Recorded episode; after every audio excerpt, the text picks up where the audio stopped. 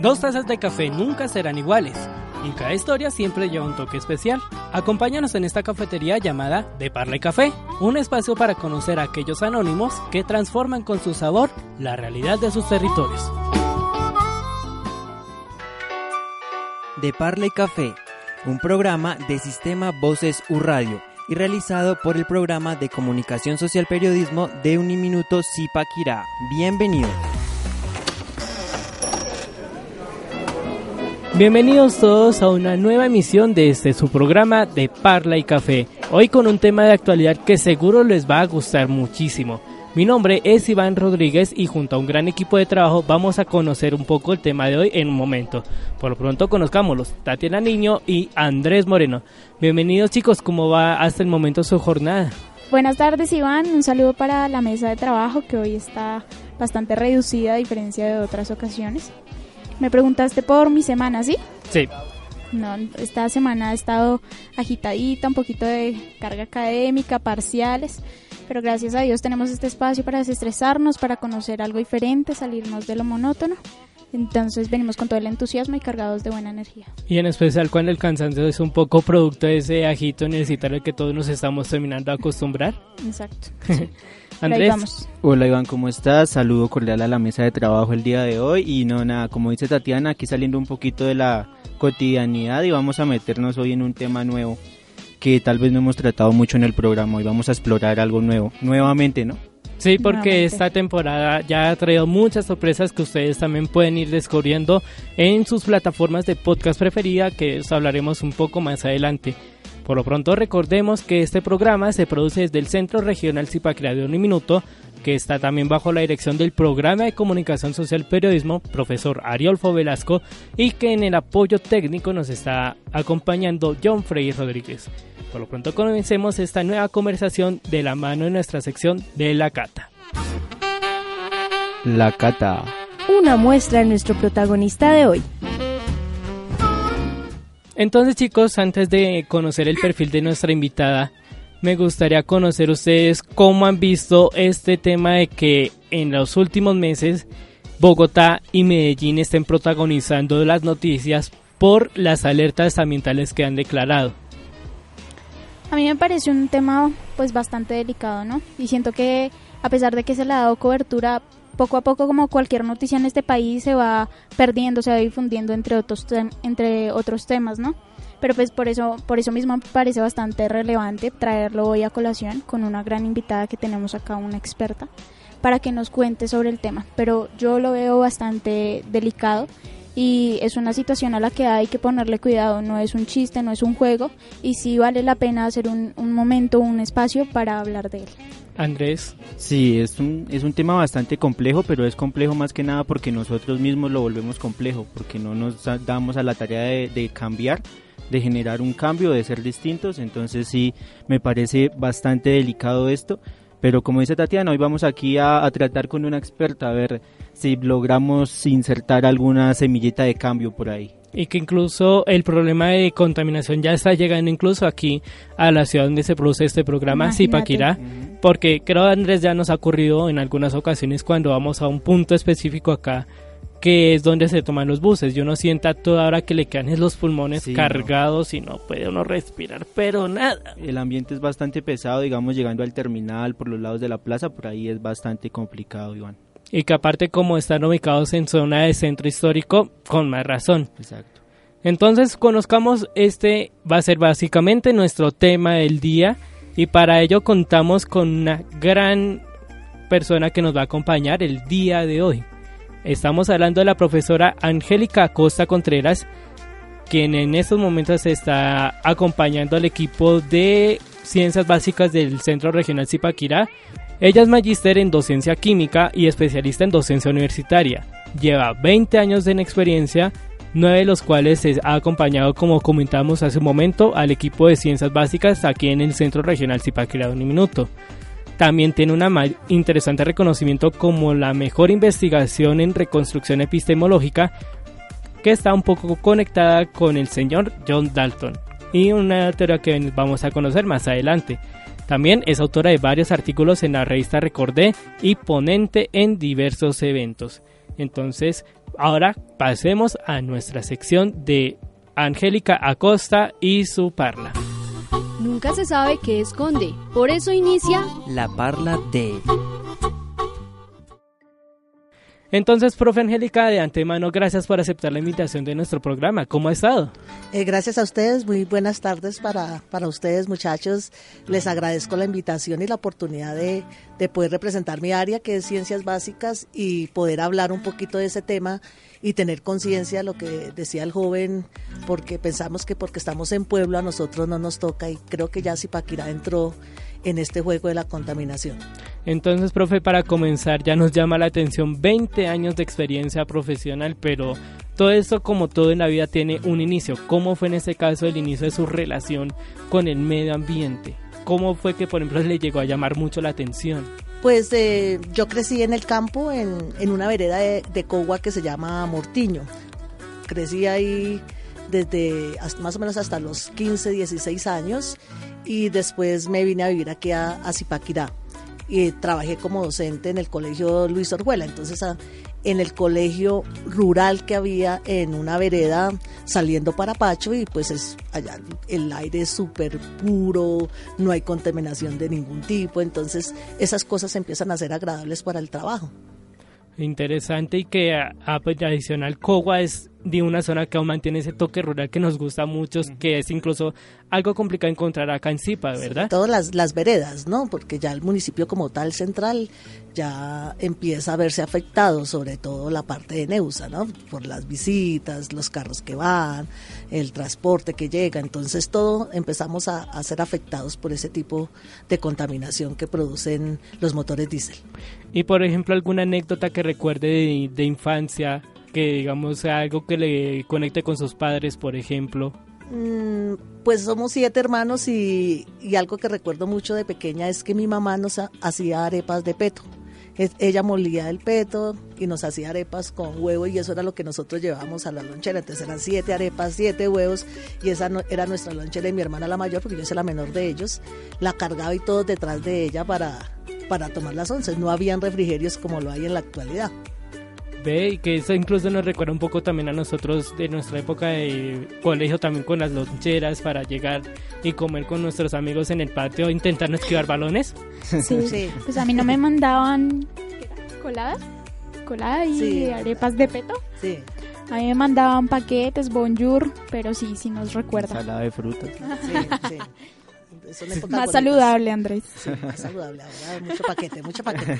Demasiado. Eso sí es cierto y que en especial es algo que también marca mucho esa diferencia entre la vida urbana y rural, que es digamos como entrar en esa esencia de que uno no tiene que preocuparse mucho por bolsas o la nevera de 3 litros para empacar todo. Todo mucho más natural, ¿no? Sí, claro, uh -huh. ya hasta eso también nos vemos afectados, ¿no? En la alimentación. Y entonces, por ejemplo, ya usted mencionó una parte de que ya ha entrado a, a, tener la oportunidad de trabajar con chicos en colegio. ¿Cómo notó en esa época como el nivel de atención de ellos, por ejemplo, con estos temas?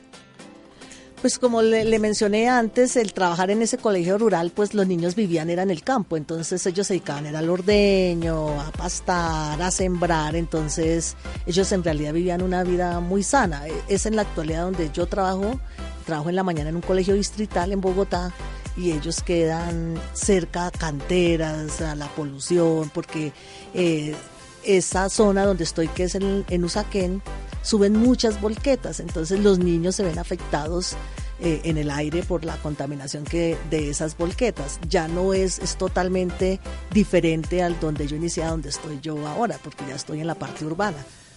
Y por, ah, tranquila. Me imagino que usted ha sido, por supuesto, testigo de la preocupación de los papás, de los niños al ver la contaminación y cómo ellos tienen que enfrentarse a eso. ¿Alguna anécdota? No, no, no tanto anécdotas, sí, pero sí los estudiantes fallan mucho por enfermedades respiratorias, porque tienen tos, porque les dio gripa, porque no pueden respirar bien, entonces, y desde muy pequeños ellos se enfrentan a eso. Entonces, eso es una cosa que pasa en Bogotá, además de que es, Bogotá ya es una ciudad cerrada, o sea, son muy pocas las zonas verdes y donde yo estoy, que es en, en una montaña, en la zona primera, es casas y casas y casas de, desordenadas, construidas prácticamente de invasión, entonces no hay como algo que controle el, crecimiento ahí, la construcción, entonces ellos se ven afectados porque suben volquetas, suben, eh, a, veces botan basura en, en, esas pocas zonas verdes que quedan, entonces sí, sí ve uno todos los días eso. Bueno, profe, con lo dicho hasta el momento creo que podemos definir que en la actualidad nadie se escapa, nadie se escapa de la contaminación, nadie se escapa de este problema. Para usted, ¿cuál es el valor social que nos hace falta a nosotros como seres humanos para empezar el cambio? Pues yo creo que desde casa. Eso sí, creo que estoy convencida de eso todo lo aprendemos es en casa. Si no lo aprendemos, vamos a comportarnos como queremos en las partes donde tenemos que vivir en comunidad. Si en nuestra casa no nos enseñan a alzar el plato donde comemos, si en nuestra casa no nos enseñan que la ropa sucia va en una canasta, si en la casa no nos enseñan que debemos, em, no debemos mezclar la basura, que no se puede mezclar lo orgánico con lo inorgánico y ese tipo de cosas, cuando salimos a, otros espacios hacemos lo que queremos, porque desde pequeños no tenemos normas de comportamiento. Entonces, indudablemente desde casa es donde se empiezan estos problemas. Que finalmente terminan siendo los hijos el reflejo de lo que les han enseñado los papás. Sí, en claro, eso, hmm. es, eso es verdad acá entra eh, su papel como maestra, ¿no? Pero eso vamos a hablar más adelante. Yo por ahora quisiera saber si desde niña siempre soñó con ser maestra o fue algo que le trajo la vida y no desde niña yo creo que el 80% de mi familia somos profesores. Desde mis tías mayores hermanas de mi mamá son docentes ya pensionados o sea viví crecimos como en ese rol de siete, cinco somos profesores, entonces eso ya digamos que como es algo genético, ya en la, sangre lo llevamos, entonces no no fue de un momento a otro, fue vocación pura. Sí, ya viendo a mis tías, inclusive una de mis tías fue profesora mía en la primaria, entonces mm. desde pequeñitos hemos estado en ese rol de del medio educativo. Y en la parte de infancia vamos a hacer un poco proceso de análisis y me gustaría comenzar un poco conociendo cómo fue esa dinámica con su familia, por ejemplo, para que aprovechaban y hablaban mientras cuidaban a sus animales o cuando salían cerca de la casa a caminar, cómo eran como esos ratos de conversación con sus papás, por ejemplo. Pues nosotros no teníamos así animales, pero mi abuela sí, porque vivíamos digamos que como en una finca eh, materna, entonces... Eh, pero sí veíamos a mi abuela ordeñar, sí veíamos cómo ellas recolectaban los huevos de las gallinas, eh, los perros, entonces esa conexión siempre ha estado conmigo. Yo nunca, nunca supe ordeñar, porque eso también hasta eso se debe aprender, pero pero sí veía pues como familiares míos que se dedicaban a eso y vendían o hacían o sea, yo algo que, me impacta mucho es que no se desperdiciaba casi nada, Entonces de la leche se hacía cuajada o se hacía queso, se, se hacía o se tomaba con panela, o sea, siempre había algo para comer y siempre se, se recurría para hacer cosas nuevas. Entonces eso, eso me, me gusta de mi infancia, como aprender a que uno no debe desperdiciar, que todo se debe aprovechar de lo que produce la naturaleza. Y que, por ejemplo, hay algo que ocurre varias veces en mi casa cuando, por ejemplo, por algún motivo u otro, no se puede usar toda la leche la que se compra de un campesino. Entonces lo que se hace en mi casa es, digamos, se hierve la leche y ya digamos que la cuajada que sale, la cortada, se aprovecha, por ejemplo, para hacer arepas. Sí, eso que no, es como... se pierde, no se pierde. Eso es algo que aprendí desde niña. Y entonces también esto nos hace pensar un poco también en que de una u otra forma ese ritmo con la naturaleza marca como ese ritmo de vida que tenemos. Y hace un momento mencionó usted que también esto le ocurre a los chicos de Usaquén que por ser una zona donde pasan muchas volquetas y donde incluso la gente se llega a enfermar mucho, pues esto de una u otra forma marca su ritmo de vida, pero ¿en qué otros aspectos de una u otra forma también ocurre? Pues yo, yo lo que veo es que es, es muy diferente eh, los jóvenes de allá de Bogotá que están encerrados en cuatro paredes, en, en, en casas, que un estudiante de acá que por ejemplo estudia en la parte rural. Para un estudiante de allá es muy fácil botar un papel al piso y tiene que estar uno pues llamándole la atención. Para eso están las canecas, utilice las canecas. Aquí la gente sobre todo en la parte rural, como está enseñada al trabajo, como sabe lo que cuesta, entonces son como más ordenados, más educados en esa parte ambiental. Eso es como la comparación que, que yo veo de ellos, ¿no? Pues ambos son jóvenes, ¿no? Los de aquí, los de allá son jóvenes y tienen comportamientos eh, muy, muy parecidos, pero en esa parte ambiental somos, son mucho más conscientes los jóvenes que han crecido en ambientes pequeños, en, en el campo, que los estudiantes que están en, en monstruos de ciudades como Bogotá. Eh, bueno, profe, vamos a desviarnos un poquito, es una pregunta que a mí me gusta hacer bastante. Saliéndonos un tanto de su, de su papel como profesora, Defínase usted como, como, como persona, como Angélica eh, Acosta Contreras. ¿Quién es Angélica Acosta, Acosta Contreras? Yo soy una, una profesora de, de vocación, eh, honesta en mi trabajo y responsable, eh, muy risueña, alegre porque algo que no se puede perder a través de los años es, es la alegría. Y creo que esas son las palabras que me definen a mí, la responsabilidad y la alegría. Qué bonitas palabras, un gran ejemplo. Y que incluso varias de esas cualidades se reflejaron en un detalle que mencionamos en la presentación de su perfil y fue que usted tuvo la mejor investigación en reconstrucción epistemológica que como particularidad tuvo al señor John Dalton. ¿Por qué? Esa fue mi, mi tesis de, de maestría y se titula Reconstrucción histórica y epistemológica del modelo atómico de John Dalton. Dalton era un, científico del siglo XVIII, él nació con la revolución industrial y era una persona de una familia muy humilde. Dalton era muy pobre, pero sus ganas de salir adelante, su interés por la ciencia, hicieron que llegara donde él, donde él llegó. Pues Dalton, además de hacer el aporte a su modelo atómico, Dalton es el primer científico en dar pesos atómicos a la tabla periódica y muy pocos saben eso. Él dio pesos, el hombre que pesó los átomos, inclusive hay una autora española que habla de eso, el hombre que pesó los átomos, porque a pesar de, la época logró dar estos datos y, que la ciencia creciera, ¿no? Además de, de trabajar con gases, él se metía a los pantanos y extraía el metano y su ley de las presiones parciales, que es, una ley famosa para los fluidos en el comportamiento de los gases, eh, dan muchas explicaciones a este, a este tipo de, materia. Entonces eh, es muy interesante la vida de él, a pesar de que era un hombre, yo lo defino como un hombre mal geniado, él, nunca se casó, pensaba que las mujeres eran un estorbo para la ciencia, ¿no? Mm. Pero eh, lo que él hizo a nivel científico fue fabuloso, fue fabuloso, entonces por eso me, fui por ese lado muchísimo trabajo de investigación, me imagino que semanas de estudio. Sí, porque era una tesis de maestría, eh, duré dos años haciéndola y era reconstruir absolutamente todo lo que, lo que él había hecho y una, una cosa que, que es para reconocer de Dalton es que estando desde niño él confundía los colores y eso le causaba a veces ciertos problemas. Cuando él murió, él pidió que le extrajeran sus ojos para saber qué era lo que él tenía y de a raíz de la muerte de Dalton fue que se dio el nombre de, daltonismo, que es una enfermedad genética. Mm, Muy interesante.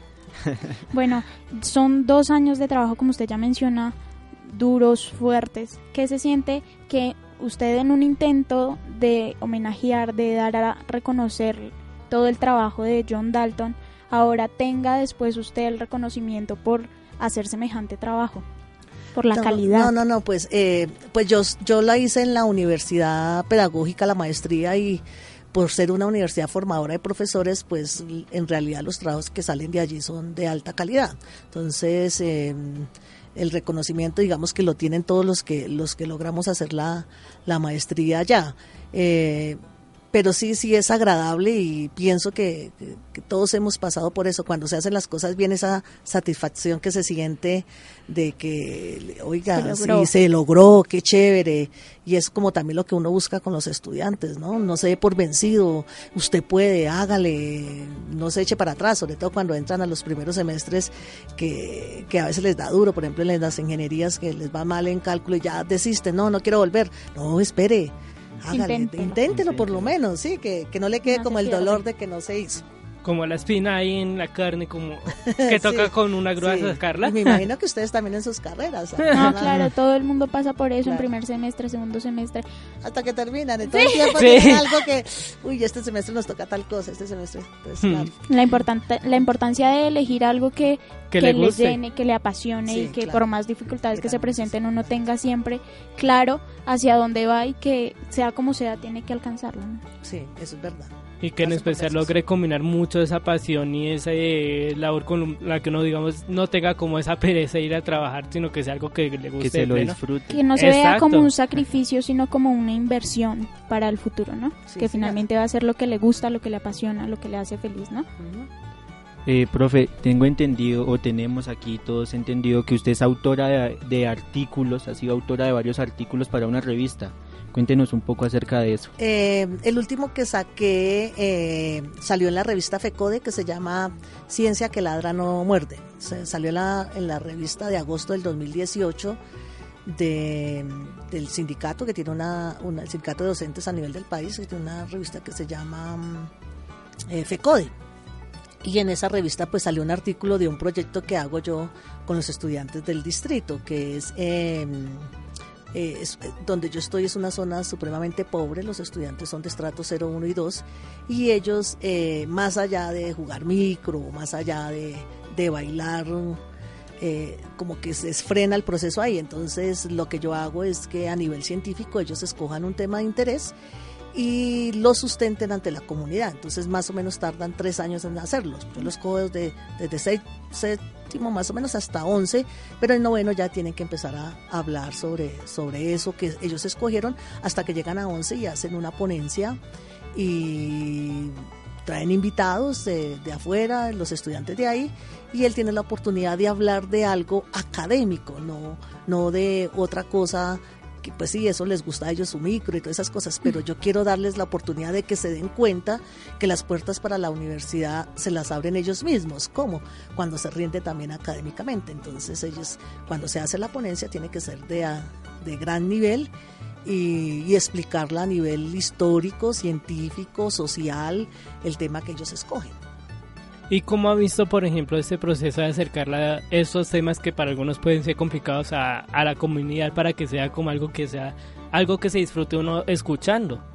pues eh, para ellos mismos, ¿no? Porque muchos de ellos tienen egos bajitos, eh, piensan que no, más allá de salir de 11 no pueden, pero cuando se enfrentan a ese proceso de tres años y tienen que sustentar su tema, por decir algo, una niña escogió el síndrome de Down, a nivel biológico, qué es lo que tiene una persona con el síndrome de Down, qué cromosomas se vieron afectados. Y tener esa, esa, ese vocabulario científico y decir, pude sustentar durante una hora un tema de este tipo, un estudiante de, de estrato 0, 1 y 2, eh, y que todo el mundo lo aplaude y que están sus papás viéndola, pues eso es muy satisfactorio para ellos. Es decir, uy, yo pude hablar de esto, yo no, yo creo que yo no podía, pensé que no iba a, dar- no iba a poder. Y, ah, esto es muy chévere ver a esos chicos ahí cuando sacan eso.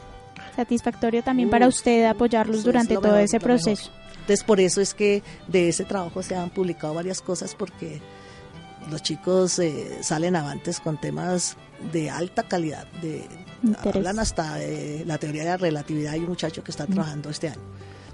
Otra familia en la que usted también ya lleva puntualmente nueve años integrando es la familia de Uniminuto. ¿Cómo llegó a, a trabajar acá? Cuando yo llegué a trabajar solamente existía la Torre B y a mí me hizo la entrevista el ingeniero eh, Jairo Cortés, que él es el rector actual de, de Cundinamarca. La sede, la, la sede de allá, la nueva, no estaba. Eh, creo yo que éramos 12 profesores y si habían 40 chicos no habían más. Entonces yo he visto crecer a la universidad y lógicamente el sentido de pertenencia que yo tengo con la universidad es grandísimo, porque yo he visto paso a paso esto cómo ha crecido, cómo nos hemos vinculado, cómo han crecido toda la cantidad de estudiantes que han llegado, las carreras que se han, que se han abierto. eh, he visto crecer compañeros eh, que entraron conmigo y que ya están en otro lado, trabajando en otro sitio, pues con las bases de, de Uniminuto. Y es una universidad que indudablemente que yo amo porque yo he- he crecido como profesional aquí muchísimo, muchísimo. Y entonces hay un detalle que vamos a explicarle un poco a nuestros oyentes y es que en estos momentos la sede de está integrada de dos torres. La torre que es la que acaba de comentar la profesora Angélica, que ya ya su buen tiempo aquí en la universidad, y una torre vecina como unos 500 metros más o menos, que es ya más reciente con más cositas y que también es ese reflejo para aquellos que incluso entramos de una parte más reciente a la universidad y que uno se da cuenta como también de cómo ha crecido el sistema con más razón el año pasado cuando ya se hizo la expansión a África. Entonces es también llamativo esos detalles. Y también cómo ha sido, por ejemplo, antes de ir a una pausa del primer bloque, ¿Cómo ha visto esa relación con sus compañeros de, del área de ciencias básicas? No, yo digo que nosotros somos los mejores. Porque es, una, es una familia, como, como se dice siempre, un minuto la gran familia, pero de verdad nosotros en ciencias básicas, yo no podría hablar por los otros grupos de docentes, pues uno los conoce y saluda y todo, pero nosotros algo que nos caracteriza es que nosotros somos muy unidos y eso hace que el trabajo sea muy agradable, muy agradable porque llega uno de otra jornada, por ejemplo, en mi caso, y llegamos acá y ver al compañero y hablar y poder eh, compartir muchas cosas. Ellos eh, tengo compañeros ahí que son unos duros en las TICs, entonces manejan plataformas y yo me siento al lado de ellos a aprender porque yo indudablemente soy de las más viejitas y pues hay muchachos, profesores muy jóvenes ahí, entonces mire, yo tengo esta plataforma y yo escucho lo que dice el uno, escucho, he crecido por eso ahí en, ciencias básicas, es un, equipo de trabajo muy chévere, muy chévere los profesores que conforman ahí. Y somos el coco de la universidad porque ahí están los precálculos, cálculos, físicas, químicas, estadística, entonces eh, digamos que para los estudiantes que están de primero a quinto semestre de pronto no nos quieren mucho, pero nosotros internamente sí, sí, sí, somos un equipo muy unido, un, trabajo un equipo muy chévere. Ahora pasamos a la sección de El Dato, donde cada nuevo episodio traemos información que seguro les va a dejar a ustedes sorprendidos. En este caso, Tatiana nos ha traído una información que seguro les va a encantar. Bueno, profe, y audiencia, ¿no? Acá tenemos un dato bastante interesante y dice así. La mayoría de las ardillas olvida dónde entierran sus nueces, plantando así árboles accidentalmente. Gracias a estos animales se plantan millones de árboles anualmente. ¿Cómo les parece eso? Muy ligado al tema, ¿no? Y bastante.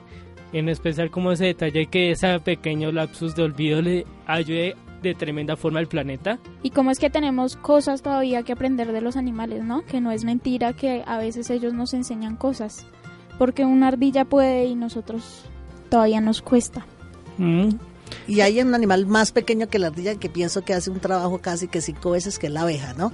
Hace un proceso muy parecido eh, con la polinización, solo que ella sí lo hace a gran escala, ¿sí? Porque ella lleva mucho polen a muchas, a muchas flores, entonces el trabajo de las abejas, al igual que el que habla ella de las ardillas, es bastante valioso para, para el crecimiento de ecosistemas y control de ecosistemas y lógicamente que crezcan nuevas, nuevas plantas. Yo hasta he escuchado que sin las abejas nosotros no duraríamos más de cuatro años. ¿Qué tan cierto es eso, profesor? Yo, yo sí pienso que, que eso, lo, lo, de las abejas es, es, un, es un fenómeno natural que permite que eh, las plantas se reproduzcan fácilmente sí, y pues por la, la calidad de vuelo que ellas se hacen, entonces hacen primero el proceso de la polinización. En el momento que eso se pierda, ese proceso va a demorar muchísimo más y lógicamente se van a ver afectados los, los ecosistemas y ya se habla de que están en peligro de extinción, que eso es una cosa grave, pero ¿por qué? Pues los problemas de contaminación y como está creciendo la ciudad, las construcciones hace que se desplacen todo este tipo de, animales. Como es que todo es una cadena, ¿no? La hmm. extinción de los animales, la contaminación, la falta de conciencia en los ciudadanos. Eso es lo que queremos con este programa, intentar dejar algo bueno. Entonces vamos a continuar para más información. Por lo pronto les invitamos también a que compartan sus opiniones con nosotros en nuestras redes sociales, arroba de Parla y Café o a través de nuestra línea de WhatsApp más 57 312 520 58 79 y con esta misma pregunta de cómo ese efecto en cadena nos puede afectar a todos, la vamos a analizar en detalle en nuestro segundo bloque. Por lo pronto una pausa publicitaria, pero ya regresamos con más de esta conversación en De Parla y Café. Ya volvemos. Una pausa para recargar las tazas en De Parla y Café ¿Preparados? Continúa de Parla y Café. Regresamos a De Parla y Café junto a Angélica Acosta Contreras, docente del área de Ciencias Básicas del Centro Regional Zipaquirá de Un Minuto y que nos ha estado contando varios detalles que me gustaría conocer, por ejemplo, a Tatiana y Andrés, ¿cuáles les han llamado la atención? A mí me ha llamado mucho la atención lo que decía antes de que se terminara el, el anterior bloque, es como todo está conectado, como cualquier cosita mala que sembremos siempre tiene un fruto y que no es igual de pequeño al que sembramos. Andrés. Sí, bueno, a mí me ha llamado la atención mucho eh, la dedicación que ha tenido la profe en su, en su trabajo y que le ha permitido llegar a ser el, la calidad de, de profesora y de profesional que es en este momento y también pues su amor y su, o sea, que liga su profesión al cuidado de la naturaleza y eso es muy importante para el mundo por lo, o para nosotros por, por, lo menos. Y que en especial ese amor es algo que la ha acompañado desde, desde niña y que esa más pasión se la da. Y qué bonito que también a nosotros nos pasara lo mismo, ¿no? Que estuviéramos desde muy pequeños ligados al cuidado del mundo, de la naturaleza, pero lastimosamente no siempre es así. Bueno, ya vamos a retomar un, en un momento este tema, pero por lo pronto vamos a hacer un paréntesis y hablemos de unos temas un poco más relajados con la sección de algo para acompañar la mesa. ¿Crees que se nos ha olvidado algo importante? No te preocupes, llega algo para acompañar la mesa. Entonces en esta sección ya estaremos hablando un poco más de música, como esa que nos gusta a todos, de colocar en algún rato de descanso para hacer el oficio. Entonces, profesora Angélica, en tu caso, cuáles son esos géneros o esas canciones que digamos siempre vas a estar escuchando hasta el cansancio, como dicen actualmente. Pues me gusta mucho como la, la música de la parte social, entonces Mercedes Sosa me gusta y la canción que yo escogería sería Gracias a la vida. Gracias a la vida. Y que aunque no la he escuchado completa, pero recuerdo que hay unos tramos de letra que son muy llamativos para... hay una, la, creo que la, la, la frase más impactante, gracias a la vida que me ha dado tanto. Mm. Gracias a la vida, definitivamente. y que nos da tanto y que a veces nosotros dejamos como... somos tan desagradecidos. Y entonces adicional, o sea, adicional al género de la música protesta, ¿qué otros géneros también le gusta así escuchar mucho? Me, gusta mucho una cantante que se llama Cani García, no sé si sí. Uh, sí, tremenda, si me recuerdas mexicana, ¿cierto? No sé de dónde es ella, no sé de dónde es ella, pero sé que es una una cantautora muy buena. Me gusta mucho la música de ella y cuando vengo, de mi trabajo me gusta poner la música de ella. Es, una música tranquila, chévere, me gusta. A mí también me gusta. Estoy totalmente de acuerdo. Y que incluso me, esa, me, esa artista Canina García me acuerda de una canción que hizo con Santiago Cruz, se me escapa el título, pero que también es muy buenísima. Entonces, ese es también un buen recomendado para alguien que, por ejemplo, esté buscando canciones para dedicarle a alguien en estos momentos, por ejemplo. Creo que en mexicana creo que no es. si le van a terminar al novio, me voy de bueno. Entonces familia, ¿qué les parece si escuchamos esta canción de nuestra invitada y ya continuamos con más de Parla y Café con el tema de contaminación y cómo nos afecta?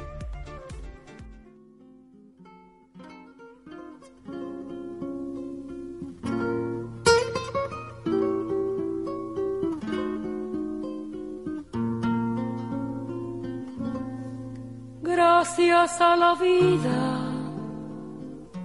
que me ha dado tanto, me dio dos luceros que cuando los abro, perfecto distingo lo negro del blanco y en el alto cielo su fondo estrellado y en las multitudes del hombre que yo amo. Gracias a la vida que me ha dado tanto, me ha dado el oído que en todo su ancho graba noche y días, grillos y canarios martillos, turbinas, ladridos, chubascos y la voz tan tierna de mi bien amado.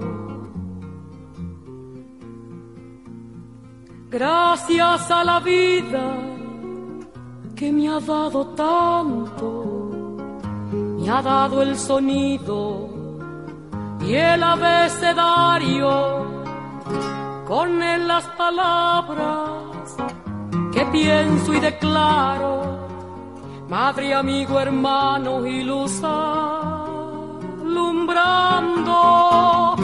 la ruta del alma del que estoy amando.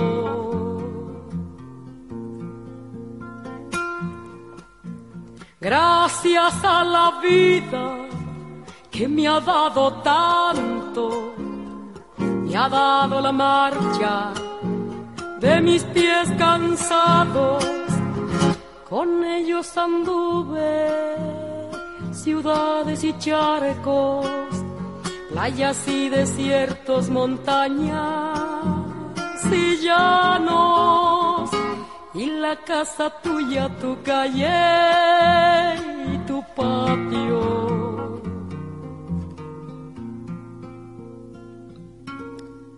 Gracias a la vida que me ha dado tanto. Me dio el corazón que agita su marco cuando miro el fruto del cerebro humano, cuando miro el bueno tan lejos del malo, fondo de tus ojos claros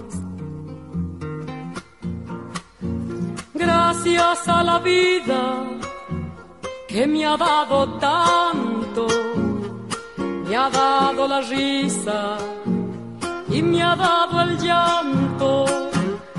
Así yo distingo dicha de quebranto, los dos materiales que forman mi canto y el canto de ustedes que es el mismo canto y el canto de todos que es mi propio canto. Lo más destacado de su libro de experiencias resumido aquí. Eso.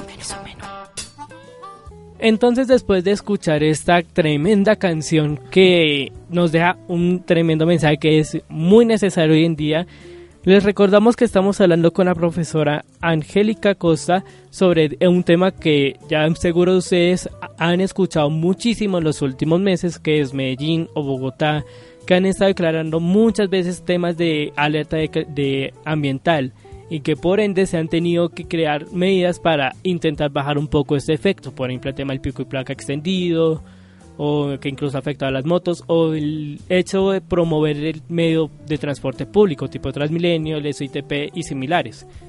Entonces, profesora Angélica, antes de entrar en lleno con este tema, nos gustaría conocer cómo ha sido la relación de los temas de medio ambiente con los chicos que están estudiando la ingeniería agroecológica. Eh, yo tengo un proyecto que se llama La Química en mi región con los estudiantes de acá de agro y de civil ellos visitan empresas donde se pueda ver la aplicabilidad de la química. Y una de las cosas que se exige en el proyecto es que ellos pregunten cómo esa empresa maneja sus residuos sólidos o su índice de contaminación. Entonces me parece muy importante que ellos conozcan primero que la química tiene una aplicabilidad real, ¿no? que no es aprenderse mil compuestos químicos y no ver dónde se aplica eso. Entonces, eh, nos han recibido muy bien en muchísimas empresas. Yo creo que yo estoy ya alrededor de 100 empresas donde los estudiantes han ido, ¿no? Entonces ellos han ido a lecherías, han ido a ladrilleras, eh, a cultivos de flores, a cultivos de peces y nos abren las puertas a los estudiantes de un minuto. Ellos ven si manejan productos químicos o para alimentos, etcétera, y preguntan siempre al final, bueno, ¿y ustedes si tienen residuos sólidos? dónde los depositan, cómo los manejan y, eso eso creo que es el nosotros ahí en, ciencias básicas es como el toque que de estar siempre pendiente del trabajo ambiental y que seamos conscientes de lo que tenemos. ¿Y cómo ha visto que ese manejo del medio ambiente en las empresas que han acogido la propuesta? Pues eh, mm, lo que ellos nos cuentan es, eh, casi todos tienen un control muy estricto de, esos residuos. Eh, sobre todo cuando son cultivos, casi siempre reutilizan los desperdicios para abono, entonces es, es como chévere aprender ese tipo de cosas, de, de que tratar de reutilizar lo que lo que ya sale o que ya no se está usando entonces eso eso es in- interesante ver en, en- en este tipo de empresas eso son muy pocas las que botan al río porque ya no tienen otra, pero lógicamente le hacen un control al agua antes de depositarla a los ríos aledaños a las empresas donde ellos van. Bueno, este término de reutilizar a mí me llama bastante la atención porque tiene mucho que ver con algo que le va a comentar y quiero, no puedo irme sin escuchar su opinión, porque sé que también a muchos le interesa, ¿no? Todo este tema que nos mencionaba Iván sobre el pico y placa extendido como una medida para bajar la contaminación en el aire en Bogotá, tiene que ver con algo que comenta Peñalosa, ¿no? Que salió a decir públicamente y es que el problema en Bogotá no es la emisión de gases, según él, sino el polvo, que tiene que ver con la pavimentación de las calles, ¿no?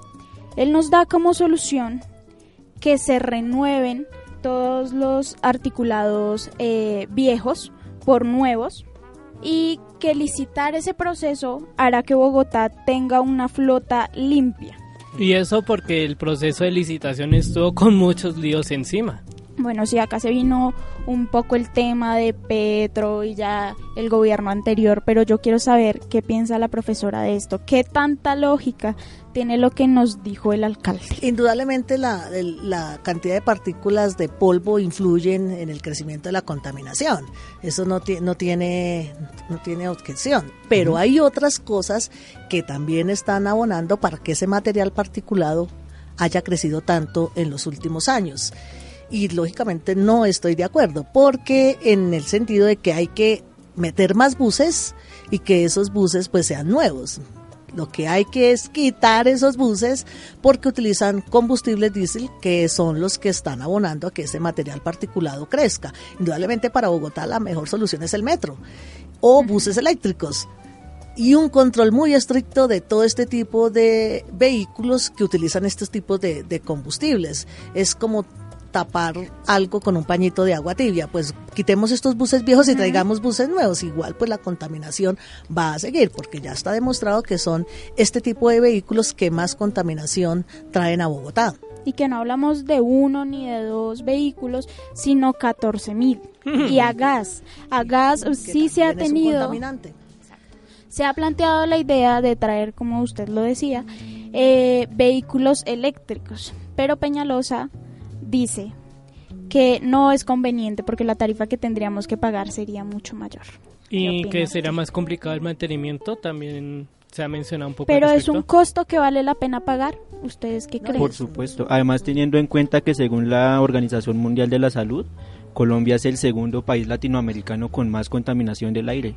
Y es, y es de las pocas ciudades grandes que no tiene metro. Mm. Es que es increíble que Bogotá no tenga metro, porque eso eh, disminuiría muchísimo la cantidad de buses articulados, porque en un solo transporte va a desplazarse muchísima gente. Y, y ahí pienso que hay como manejos políticos también, ¿no? Porque si ya estaban los estudios del metro, ¿por qué el metro no se ha hecho? Porque ya hay otros intereses, pues creo que no competen aquí en el programa, pero sí hay otros intereses que afectan esa construcción de, de, de ese metro.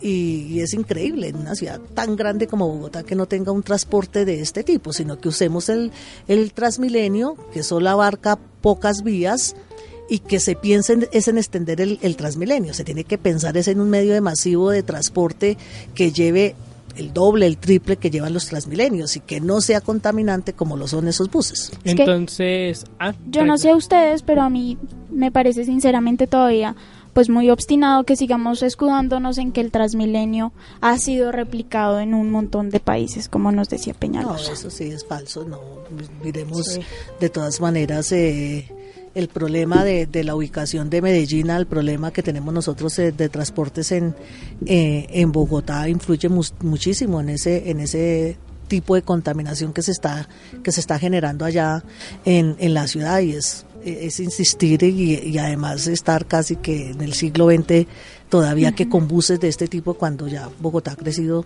es una ciudad que tiene 20 localidades, más de eh, casi 8 millones de habitantes. Nos hace falta salirnos de esta zona de confort que todo el, año- todo el tiempo que lleva. Y ya la profesora Angélica nos adelantó un tema que también da pie a otra pregunta. ¿Qué factores comparten un poco Medellín y Bogotá para que hayan llegado a este punto de estar declarando por mínimo cada uno o dos meses una emergencia ambiental y que tengan que tomar toda esta serie de medidas? Pues eh, esto se mide por un índice de calidad del aire y hay varios colores, el verde, amarillo, naranja, rojo, morado, marrón. Nosotros deberíamos estar en el verde, entre 0 y 50, pero ya estamos en el amarillo que es el siguiente, que está entre 51 y 100. Y el naranja, que está en la zona suroccidental de Bogotá, está entre 100 y 150. Esto ya pues abrió las alertas.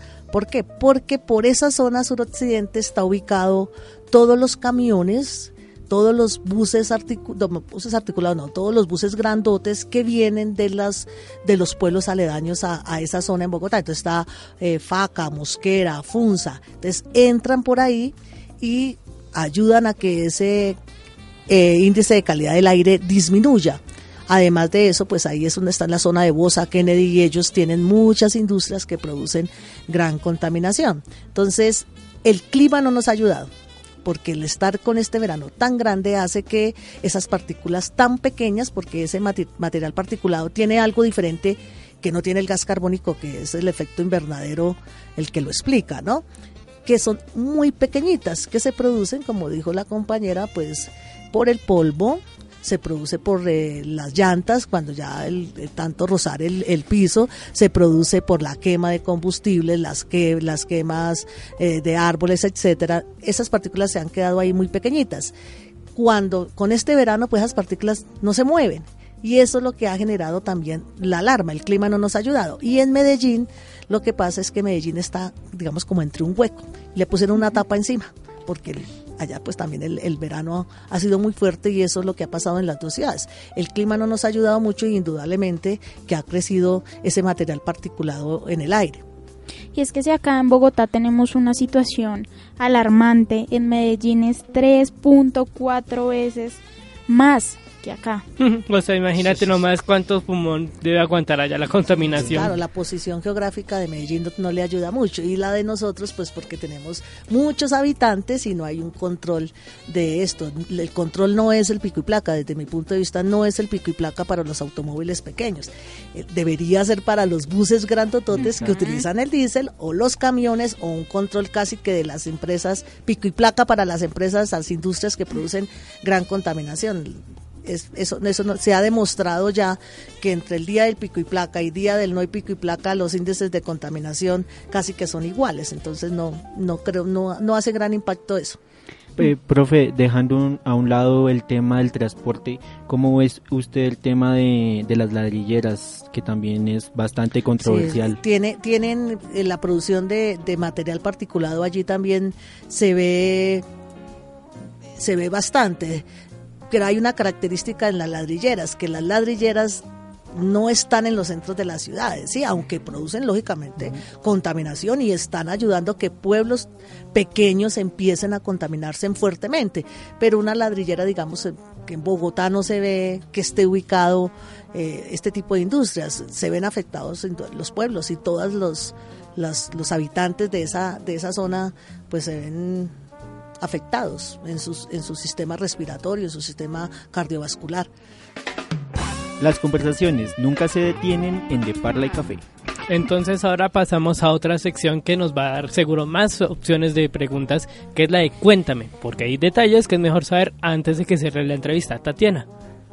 Yo iba a preguntar algo que hablábamos, ya que hablábamos de industrias acá, Andrés hablaba de las ladrilleras. Yo investigando descubrí que las industrias dedicadas a la producción de alimentos también contribuyen y son responsables de las emisiones contaminantes. Y acá quería hacer un poquito la relación con la agroecología, ya que tenemos acá una persona que puede ayudarnos. ¿Cómo es que las industrias por una carrera de beneficios económicos dejan pasar desapercibidas todas estas emisiones contaminantes y cómo es que la agroecología puede ayudarnos a solucionar, así sea en alguna medida, este tema. Lo que pasa es que, o sea, hay, hay, sustancias químicas que no se pueden erradicar, que son necesarias para el crecimiento de, y para el beneficio de una, de una población. Pero sí se pueden controlar otro tipo de cosas que pueden disminuir eh, que la contaminación crezca.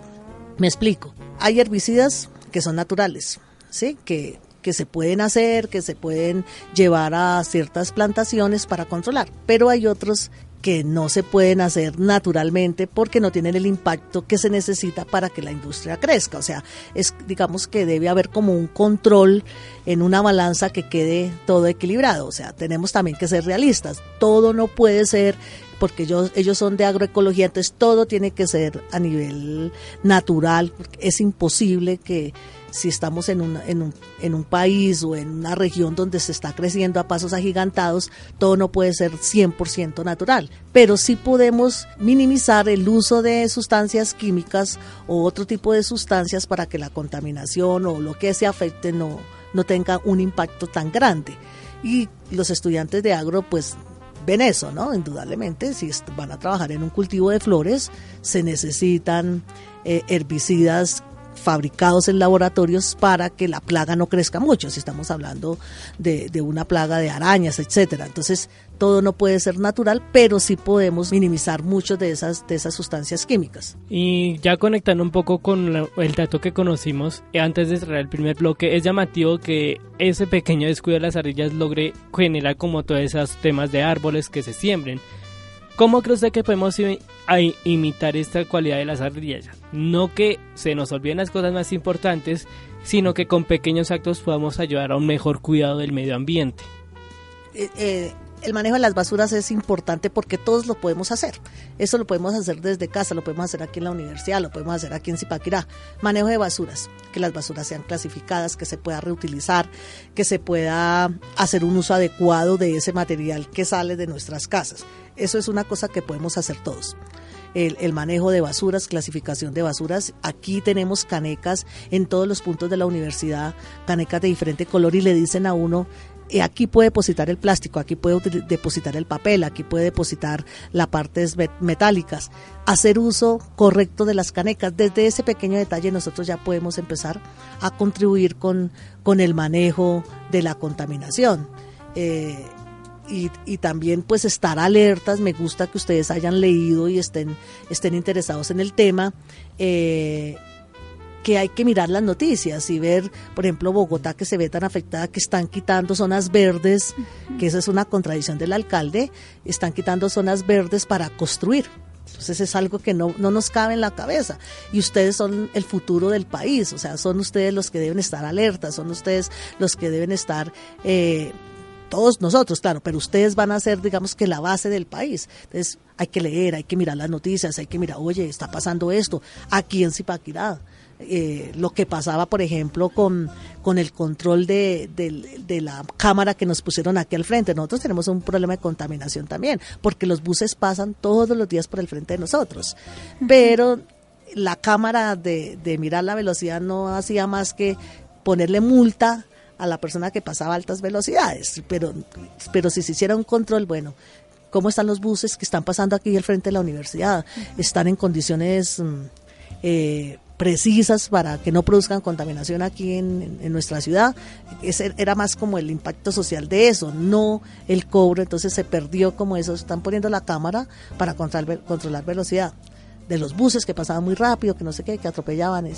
Pero ¿cuál era el impacto social de eso? El impacto era mirar en qué condiciones pasan, porque esta es una universidad ya muy grande. Bueno, es algo que podemos tener en cuenta nosotros para investigaciones futuras. Entonces le agradezco a la profesora. Si de alguna, si algún modo, es que de eso se trata, ¿no? Si de algún modo se puede contribuir desde lo que nosotros hacemos, ya sea agro agroecología, agroecología, comunicación social, la carrera que sea, si se puede aportar un granito de arena, ¿por qué no hacerlo? Y bueno, hablando de esto de que tenemos que estar informados, yo investigué y descubrí que en Medellín muere una persona cada tres horas por la contaminación. Esto lo dijo Elkin Ramírez, un investigador de la Facultad Nacional de Salud Pública, y lo hizo con un estudio en el que contabilizaba los certificados de defunción, en los que por causa se tenía enfermedades respiratorias crónicas, como el cáncer de pulmón, entre otras. Pero sale luego eh, Eugenio Preto, director del área metropolitana del Valle de Aburrá, a decir que esto es una especulación y que no va más allá, porque está basado en la epidemiología, es decir, en las enfermedades, como ya les decía antes, pero que no es concluyente. ¿Usted qué opina de eso, profesora? No, solamente lo que pasa en Medellín, a nivel del mundo estamos, estamos hablando de 9 millones de personas afectadas ya muerte por los índices de contaminación. el, el, presidente de la Organización Mundial de la Salud, Tedros Adhanom, da esa, da esa explicación y los, en las EPS ha crecido tanta la gente que va a consulta por enfermedades, por iras, eh, enfermedades respiratorias agudas o crónicas ya con cáncer de pulmón, que saldría mucho más barato hacer una campaña y hacer un control de la contaminación de los, de los objetos que están produciendo contaminación, de lo costoso que está saliendo atender en las EPS a todas las personas que están llegando con enfermedades eh, respiratorias. Entonces es, el punto está en el control de quién está produciendo en realidad la, la, contaminación y cómo se debe controlar esa contaminación. O sea, están cogiendo el toro por donde no es. Eh, los carros pequeños, ven, ustedes son los que deben parar, las motos, ustedes son las que deben parar, aunque se produce contaminación indudablemente por ellas, pero ¿cuáles son los grandes contaminantes en realidad? Es ahí donde se debe coger porque se está afectando ya la ciudad, los habitantes y las EPS ya no tienen cabida para recibir tantas personas con, con, enfermedades respiratorias. Algo más que se suma a la cadena que decía antes, ¿no? Cómo juega también la mal distribución de los recursos, cómo se fija el punto en el lugar que no es y se agranda y se extiende el problema a un plazo mayor, ¿no? Hmm. Ahora vamos a conocer la pregunta que nos dejó la anterior invitada de nuestro programa, Diana Rojas. Mm, bueno, en cuanto a la pregunta, quisiera eh, si son hombres o si son mujeres, eh, que la, tú la, la redactarías un poco mejor, el tema de la equidad y la desigualdad, tanto en el ámbito deportivo o tanto en el ámbito laboral, cultural, eh, periodístico, social. o sea, en, en el ámbito que sea la persona invitada que venga, que hable sobre el tema, o sea, cómo se ve, si se ve reflejado en que el tema de, los hombres está igual al de las mujeres en su campo o en su medio. Quisiera que opinara sobre eso. Cada vez se pone más difícil para los jóvenes acceder a las universidades y a tener carreras profesionales por, por toda la problemática social que hay y, lo estamos viendo cada vez los gobiernos que entran llegan con nuevas políticas sin pensar en, en la comunidad, sino de, o sea, hay intereses por medio y mientras esa corrupción siga, es muy fregado que esto llegue a, superarse. Pero Zipaquirá tiene un honor y es que yo recuerdo que cuando yo estudié, los que podíamos ir a estudiar a Bogotá, teníamos que coger transporte, irnos a estudiar a Bogotá. Ahora ustedes tienen aquí en Zipaquirá la universidad, por ejemplo, la Uniminuto le ha abierto las puertas a muchísimos estudiantes, no solamente de Zipaquirá, sino de Cogua, Sopó, Chía. Todos ellos vienen aquí a estudiar a, la universidad, entonces eso ha sido una ventaja, una, una, yo pienso que eso fue algo para Zipaquirá muy bueno, que tuvieran los jóvenes que no tenían la oportunidad de pronto de desplazarse hasta Bogotá, tener donde, donde estudiar tenemos competencia ahora, que está la militar y la Dinamarca, pero nosotros estamos ahí y, el crecimiento de los estudiantes y la calidad de la universidad ha hecho que lleguen muchísimos más estudiantes. Entonces, para Zipaquirá ha sido, digamos que, de las pocas ciudades que tienen esa oportunidad, pero hay otras que no, que está cerrado, no, los estudiantes no tienen la posibilidad más allá de hacer el bachillerato, pero son problemáticas sociales muy fuertes. Y entonces, profe, ahora queremos que usted le plantee una pregunta para nuestro próximo o próximos invitados. ¿Cuáles dejaría? Pues algo, algo que me, gustaría, pues es más por la parte eh, científica, ¿no? ¿Por qué, el, ¿Por la gasolina y no el diésel? Si antes el diésel era tan famoso. Entonces, cuando no le decían diésel, sí, porque es más económico eh, en el mercado. ¿Gasolina o diésel? ¿Y por qué? Upa, bastante interesante la respuesta. Vamos a sacarlos de su zona de confort.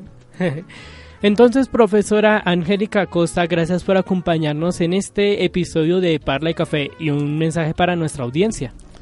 Pues que somos un país privilegiado porque somos eh, productores de petróleo, que del petróleo salen muchísimas sustancias con diferentes puntos de ebullición que nos permiten crecer como, como, como país, de, de ser competentes, de crear productos, etcétera.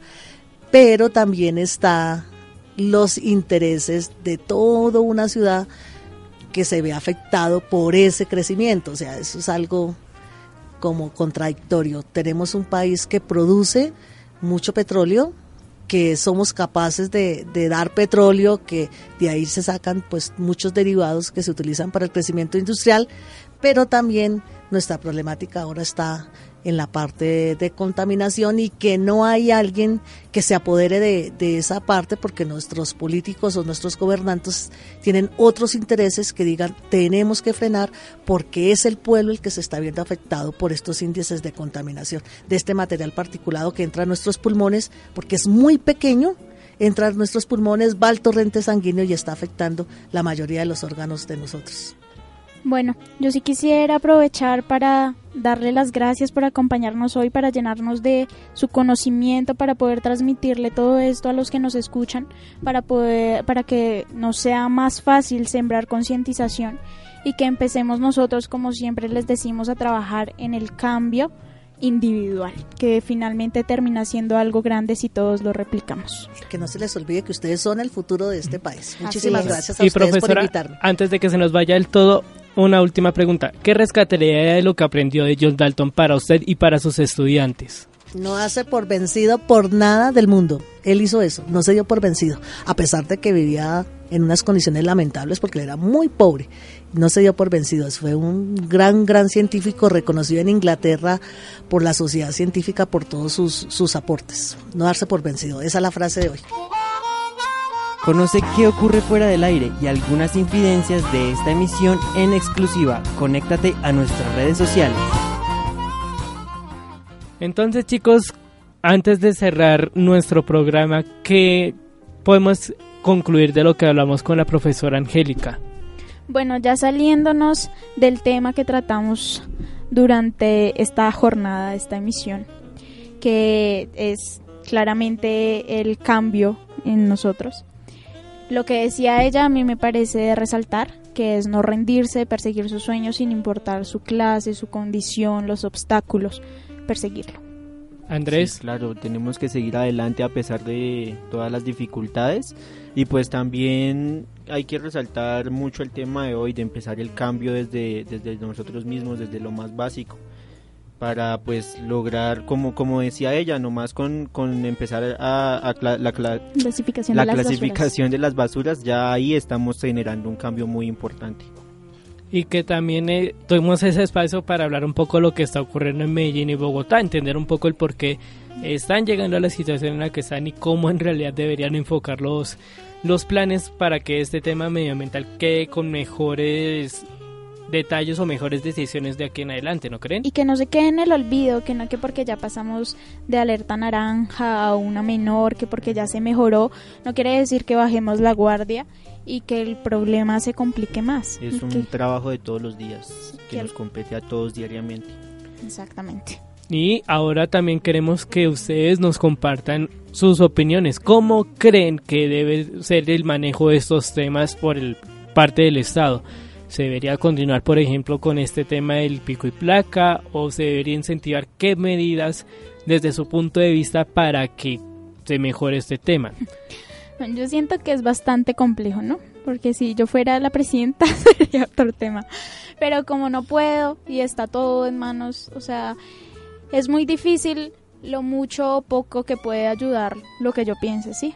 Pero si en mis manos estuviese, pues como ya acá lo decía una experta, no sale solo de mí, sino que el tema no está en lo que lo están enfocando. El problema no está en los carros, tal vez sí, en una medida, pero no en la totalidad. Entonces hay que detenernos y mirar bien hacia dónde está apuntando y si realmente le estamos dando a la solución o definitivamente no y hay que replantearlo. la idea es replantearlo.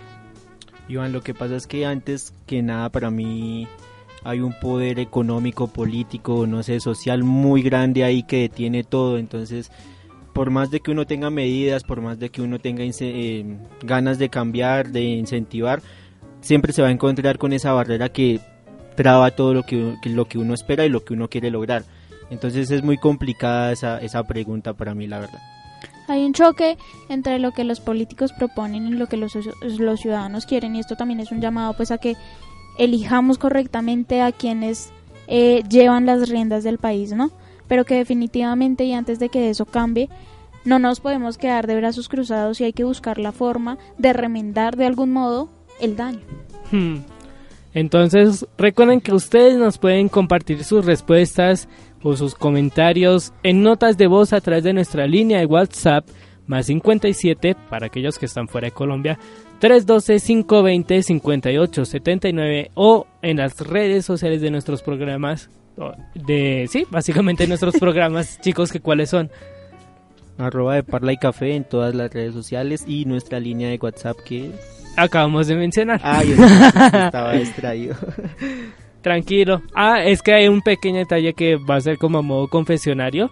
Y es que cada vez que entramos a hacer la grabación de este episodio, el, el estudio donde lo hacemos siempre queda un, amorosamente caluroso cuando salimos. Entonces, ya nos entenderán. Y también nos pueden encontrar a cada uno en sus perfiles personales que cuáles son. Por ejemplo, Tatiana. Bueno, a mí me encuentran en Instagram como arroba laura-tatiana05 y en Twitter como laura-tatiana. En el caso de Andrés. Arroba andrés.moreno en Instagram. Y en mi caso en Instagram también como arroba rivan2350 o en Twitter como arroba planeta Grisnan, G-R-I-S-N-A-N. O también pueden aprovechar y les invitamos de antemano a que también se conecten a las redes sociales del semillero Sistema Voces o Medios. Pues allí hay varias sorpresas que pueden encontrar no solo en nosotros, sino también de los demás programas que conforman esta familia. Sin esquemas, en conexión y más recientemente el carretazo.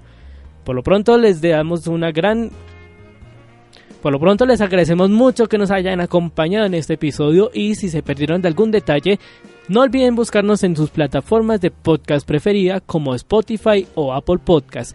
Solo deben buscarnos con el nombre del programa, de Parla y Café, un espacio que se produce desde el Centro Regional Zipaquirá de Un Minuto, que cuenta con la coordinación del Programa de Comunicación Social Periodismo, profesor Ariolfo Velasco, en el apoyo técnico John Frey Rodríguez y en equipo de trabajo quienes les acompañaron Tatiana Niño, Andrés Moreno y quienes habla Iván Rodríguez. Que una sonrisa acompañe siempre sus universos y nos encontramos la próxima semana en un nuevo episodio con muchas sorpresas. Hasta luego. Chao, chao. Chao, chao. Más degustaciones la próxima semana, pero con muchas más sorpresas durante este tiempo.